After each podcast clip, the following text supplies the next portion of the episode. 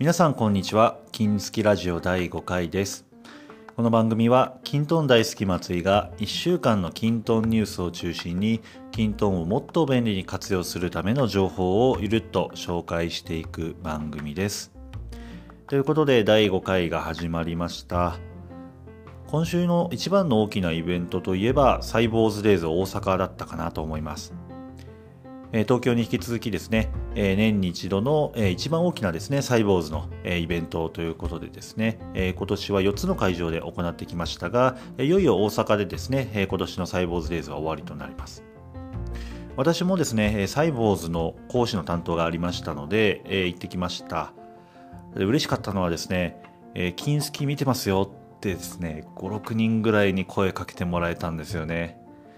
えー、東京だと残念ながらですね、1人ぐらいかな、えー、声かけられてたんですけれども、もっと多くの方にですね、大阪に声かけてもらえて、えー、キントンの被り物をしてった甲斐があるなっていうもんですよね。あの私、東京でも大阪でもですね、キントンの被り物してたんですよ。もう黄色いですね、えー、本当にキントンのかたどった、えー、ものを頭にはめてたんですね。でまあ、結構目立つと思うんですけども、残念ながらちょっと東京であんまりですね、金月松井さんですよねってこう声かけてもらえなくてですね。で大阪ではやっぱりそういった、えー、会えましたし、えー、いろんなお話もできたりとか、えー、ラジオも聞いてますよとか、ね、車で聞くの便利ですよとか、えー、こんな記事が便利でしたとか、あとはオンラインだとですね、なんかこうやり取りしたことはあったんですけれども、リアルでは初めてですね、会う方とお会いできたりとか、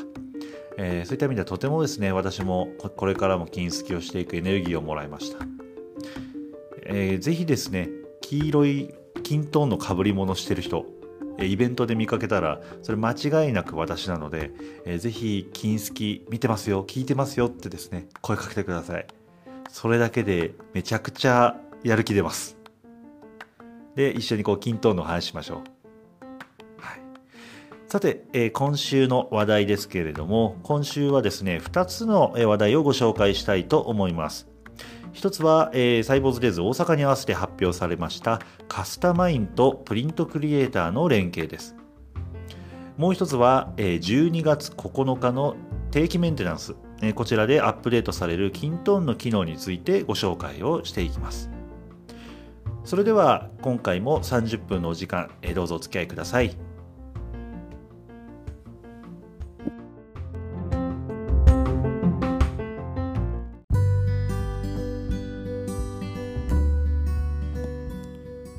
それでは最初の話題です。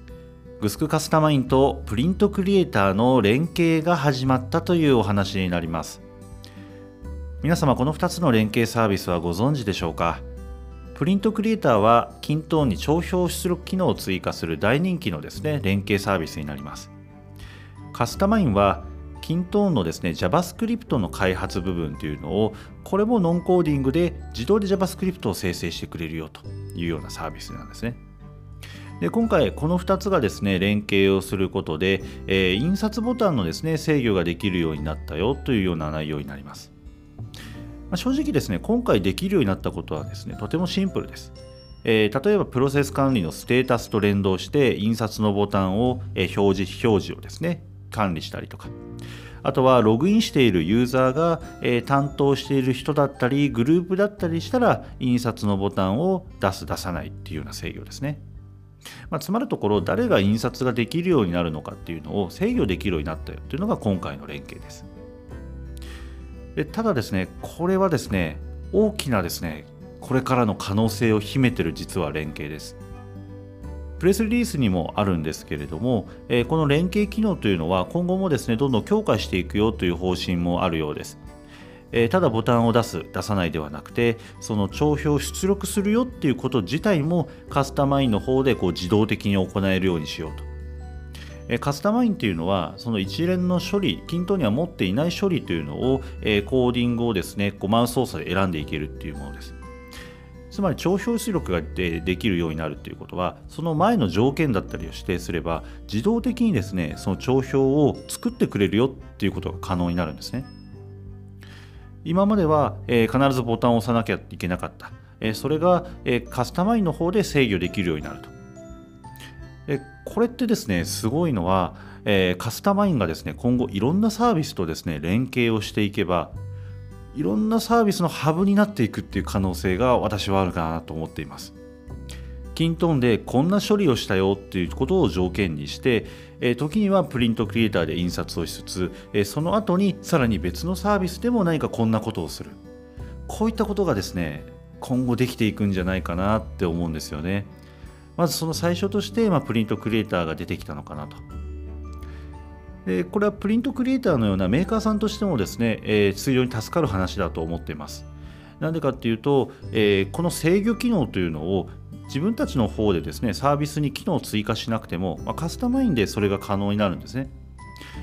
えー、まあ、サービスっていろんな機能をこう追加をしていくことは簡単ではあるんですけれどもやっぱりお客様の要望ってですね、えー、本当に千差万別なのでそれを全部こう対応していこうとするとすごく大変ですしなかなかそれって現実的ではありません。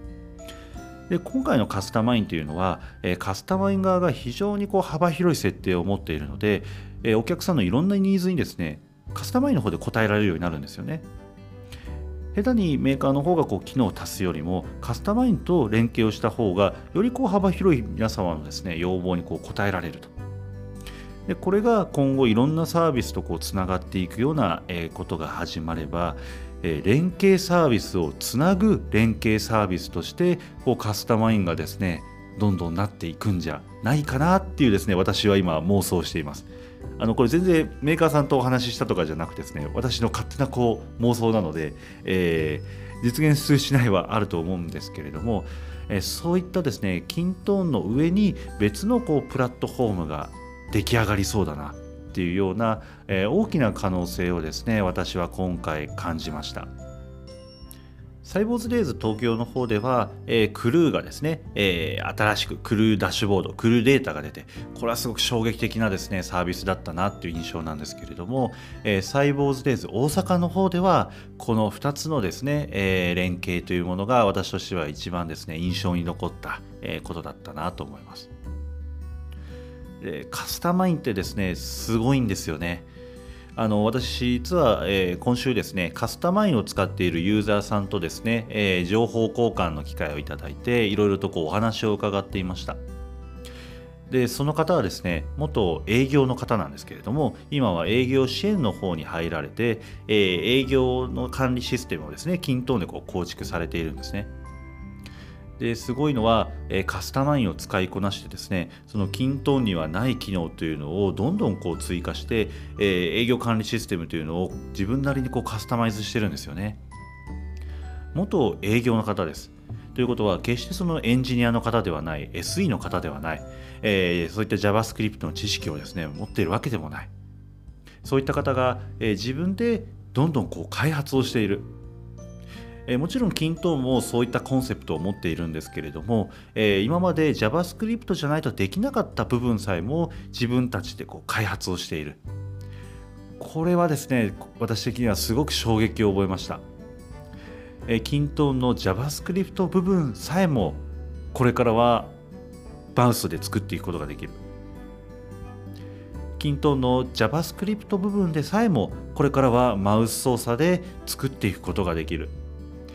よりですね、え、私のようなエンジニアじゃない人がですね業務改善をしていくといったことがですね近づく、え、近いものになっていくななんていうものをカスタマインには非常に感じます。今までですねカスタマインを触ったことがなかったよという方はですね、えー、ぜひ一度触ってみていただきたいと思います。えカスタマインもちろん優勝のサービスなんですが、えアプリ1つだけのカスタマイズであれば実は永年無料です。サイボーズデイズ大阪のですね、カスタマインのセミナーが、この前 YouTube でも公開されておりました。金スキブログの方にもこちら掲載しておきますので、ぜひ一度ですね、ご覧いただければと思っております。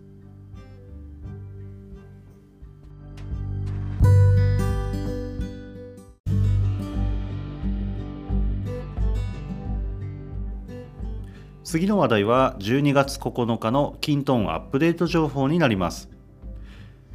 今回のアップデートで押さえるべきポイントというのは、キントーンのモバイル画面の大きな変化です。今ですね、キントーンのモバイル画面には大きな大きな変化の波が押し寄せています。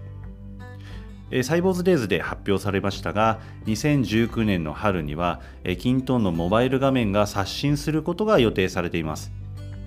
えー、本当にですねフルリニューアルをするような画面になっていまして今までですね不便だったところ、えー、使いにくかったところそういったものがですね大きく変わると思います。例えば開発中の画面として公開されたものではレコードの一覧画面がですね、えー、含まれていました。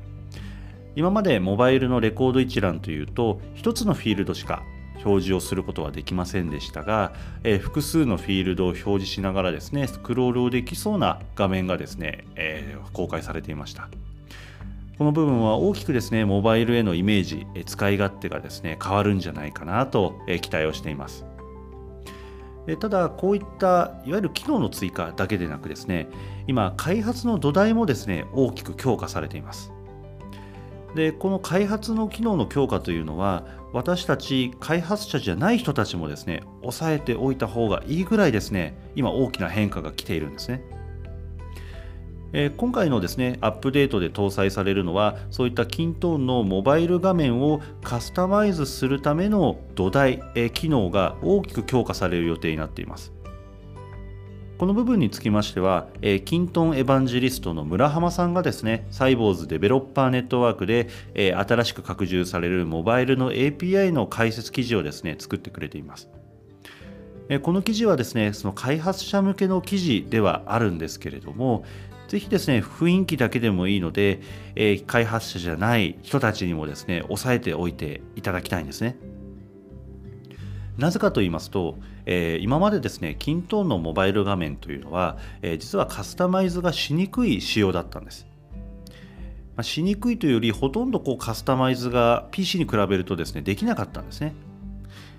PC にはカスタマイズする機能、まあ、API というものがどんどんですねこう拡充されていたんですけれどもモバイルというのは、まあ、あまりこう手つかずとは言いませんが PC に比べると全然こう機能が増えていませんでした。なので PC ではこのカスタマイズができるんだけれどもモバイルではできないといったことがどんどんどんどん増えていたんですね。で中にはですねその開発の SIR さんにキントーンのモバイル画面の開発を依頼をして断られたっていうケースもあるんじゃないかなと思います。でそれはえ決してその SIR さんが技術を持っていないという話ではなくてそれはキントーン自体がそういった開発がしにくいよっていう状態だったんですね。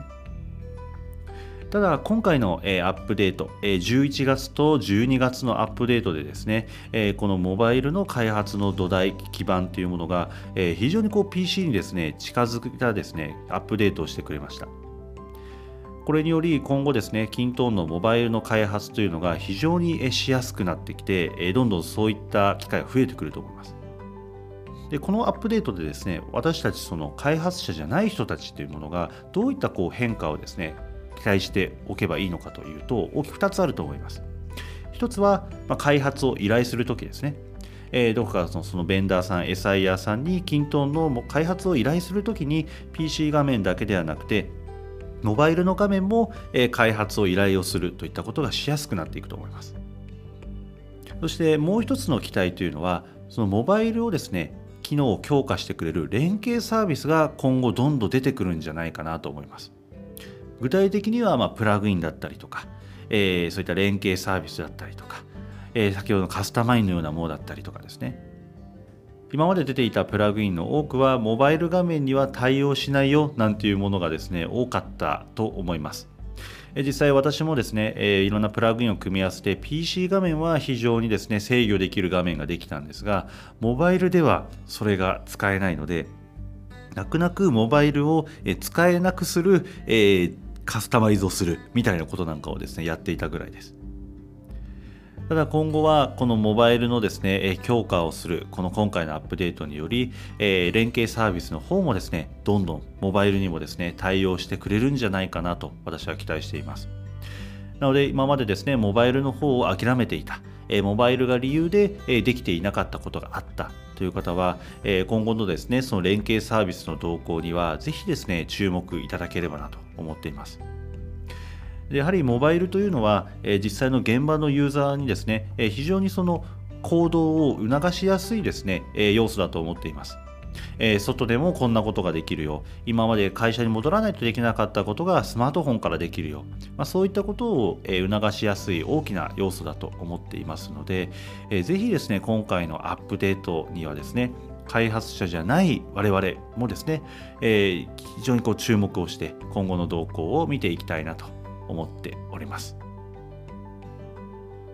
で今回のアップデートのですねリリース情報、それから、えー、エヴァンジェリスト村浜さんの解説記事についてはですね、えー、金スキ .com のブログ記事の方にですね、掲載をしておきますので、ぜひこちらをご覧いただければと思います。まあ、モバイルが中心ではありますが、えー、結構ですね、他にも便利になる機能がですね、えー、多数追加されておりますので、ぜひチェックしてください。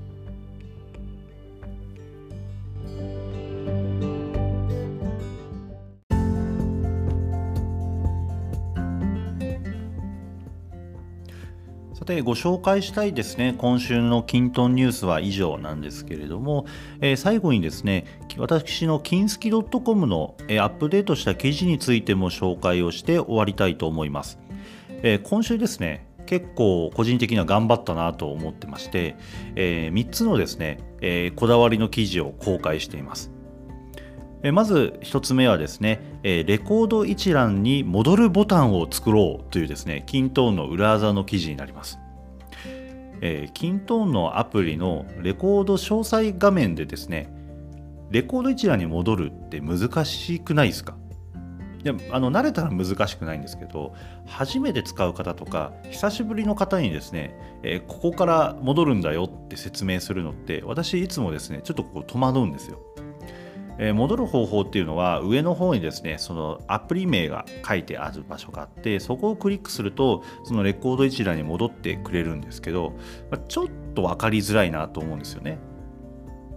で今回の裏技というのは、えー、ラベルフィールドを使って、えー、もう一つですねそのレコード一覧に戻るよっていうボタンを作ろうっていうお話になります。でポイントになるのはえー、画像のですねコピペの裏技を使って、えー、ただラベルの文字を書くだけじゃなくて、えー、こう戻るっぽいボタン構成にしてるよっていうところですね。でこれはですね、金付きの方で人気の記事のポータルのですね、裏技の方法が元になってるんですけれども、えー、キントーンの画像が貼れないですね場所も実はコピペでですね画像が貼れるっていう裏技があるんですよ。でこれを使うと、え、いろんなところにですね、え、画像で分かりやすく表現をすることができて、まあ、今回はそれをうまく使ってボタンっぽくしたよっていう内容になります。でボタンの画像もそうですけれども文字の方もラベルなので自動、え、自由に変えられるので、えー、その見ている人が戻りたいなと思うような、ま、文言に変えられるよと例えば資料管理でアプリであれば他の資料を見るっていうボタンを作るとかですねこういったまアプリごとに合わせたものを作るっていうことができるなと思いますので、ぜひこれはですね、試してみていただきたいなと思います。そして次の記事は、動画のですね、配信管理アプリというものになります。これはですね、キントーンの中で動画を配信したい。でも YouTube の限定公開ではなく、もっとセキュリティを担保されたですね、安心な方法で配信しませんかっていうような内容になります。えー、まあ、キントーンのですね、アプリの中にですね、動画を見せたいんですよね。えー、そういったことがですね、やっぱりやってると、あることがあります。でただ、動画ファイルをアップロードするだけだと、それダウンロードしないと見れないので、えー、めんどくさいわけですよ。ただ、え、ストリーミングのですね再生をしようって思うと、え、そういったまあ埋め込みをこうしなきゃいけないですし、えー、まあ、世の中にはそういったサンプルも出ているんですが、えー、まあ、YouTube の対応だったりだとですね YouTube って限定公開っていうセキュリティ設定しかできないわけですよね。で YouTube の限定公開って、えー、URL が、まあ、万が一広まっちゃったら誰でもこう見えるようになるわけですよ。それってちょっと企業のですね中で、え、だけ共有したい情報としては心配だよねと。今回はですね、Vimeo というサービスを使って、均等の中じゃないとこの動画再生できませんよっていう埋め込みのですねビュアーを作る方法をご紹介しています。でまあ、JavaScript を含んでいる内容ではあるんですけれども、えー、アプリのですねテンプレートもご用意をしましたので、そのテンプレートをですね読み込んでいただければ、えー、基本的にですねその埋め込みの対応というのはできるようになっています。でセキュリティ設定をするには Vimeo のですね優勝コースを契約する必要はあるんですけれども、まあ、とはいえ月700円からですね始めることができますのでまあ、あのそのセキュリティの担保を考えればですね決して高くない金額なんじゃないかなと思っています。なので、えー、均等の中で動画を配信したい、みんなに見てほしい、そういったアプリを作りたいよと、えー、思っていた方は、えー、ぜひですね、こちらの記事参考にしていただくと、えー、良いアプリがですね、ご利用いただけるんじゃないかなと思っています。そして3つ目の記事、えー、これはですね、今までのようなそのテクニック系じゃなくですね、まあ、運用的なお話で、えー、いいねを使ってですね、えー、仲間を集めてみましょうというような記事ですね。えこれは実際のユーザーさんのですね、え実話になります。えある会社の中で、え若手の社員、入社2年目の社員の方が、均等をもっと活用したいと考えましたと。ただ、それは管理グループの方からですね、えー、まあ、ちょっとこう面倒なことを避けたいという思いからか、えー、止められてしまったんですよ。でも、それを、え、諦めたくなかったと。え、そこで彼女は均等の中に、え、均等日報アプリにですね自分の思いをこう綴っていきましたでそうしたところ、えー、仲間が見つかったんですね。でどうやって見つかったかっていうと、まあ、そのいいねでいつもこう応援してくれる、えー、先輩がいたと。でその先輩をですね、まあ、仲間にして順々に仲間を増やしていってで最後は管理チームへ交渉の成功してですね、えー、その新しいアプリをですね、えー、作ることに成功しましたよ。というような素敵なお話です。でいいねって皆さん使われてるでしょうか？えー、サイボーズではですね、まあ、非常にこうよく使われていまして、まあ、結構いいねって押してもらえるとですね、嬉しかったりします。えー、自分のですね、自信につながったりとか、えー、他の部署とのですね、つながりを感じたりとか、えー、することもあって、とてもですね、えー、素敵な機能だなと思っています。で、サンプルのものですけれども、えいいねプラグインみたいなのもですね、デベロッパーネットワークにはま公開されておりますし、えぜひですね、このいいねっていうのものを運用にですね、チャレンジしてみていただきたいなと思っています。というですね、今回3つの記事を、え、紹介を、え、させていただきました。えー、金スキ .com にですね、えこちら掲載をしておりますで。今回のラジオの該当記事にも掲載をしておきますので、えー、ぜひぜひこちらも合わせてご覧いただければと思います。で、え今回のですねそのラジオの補足、えー、説明だったりというものは、えー、この専用のブログ記事をですね金スキに公開をしています。えー、金スキ .com のですね、アクセスをしていただいて、検索バーが右の方にありますので、まあ、そちらで第5回とかですね、えー、検索をしたりとか、まあ、ラジオとか検索をしていただくと過去のこうアーカイブだったりも含めてラジオ記事が見えますので、まあ、第5回の記事をぜひ見ていただければと思います。あのこのラジオの見ているサービスの説明欄にも URL は記載しておりますので、ぜひぜひそちらもですね、ご覧ください。それではいかがだったでしょうか？第5回金スキラジオ次の新しい1週間もですね、えー、もっともっと皆さんにですね、均等を便利に使っていただけるように、いろいろな情報を集めて、また来週ですね、ご紹介をしたいと思います。それではまた来週お会いしましょう。さようなら。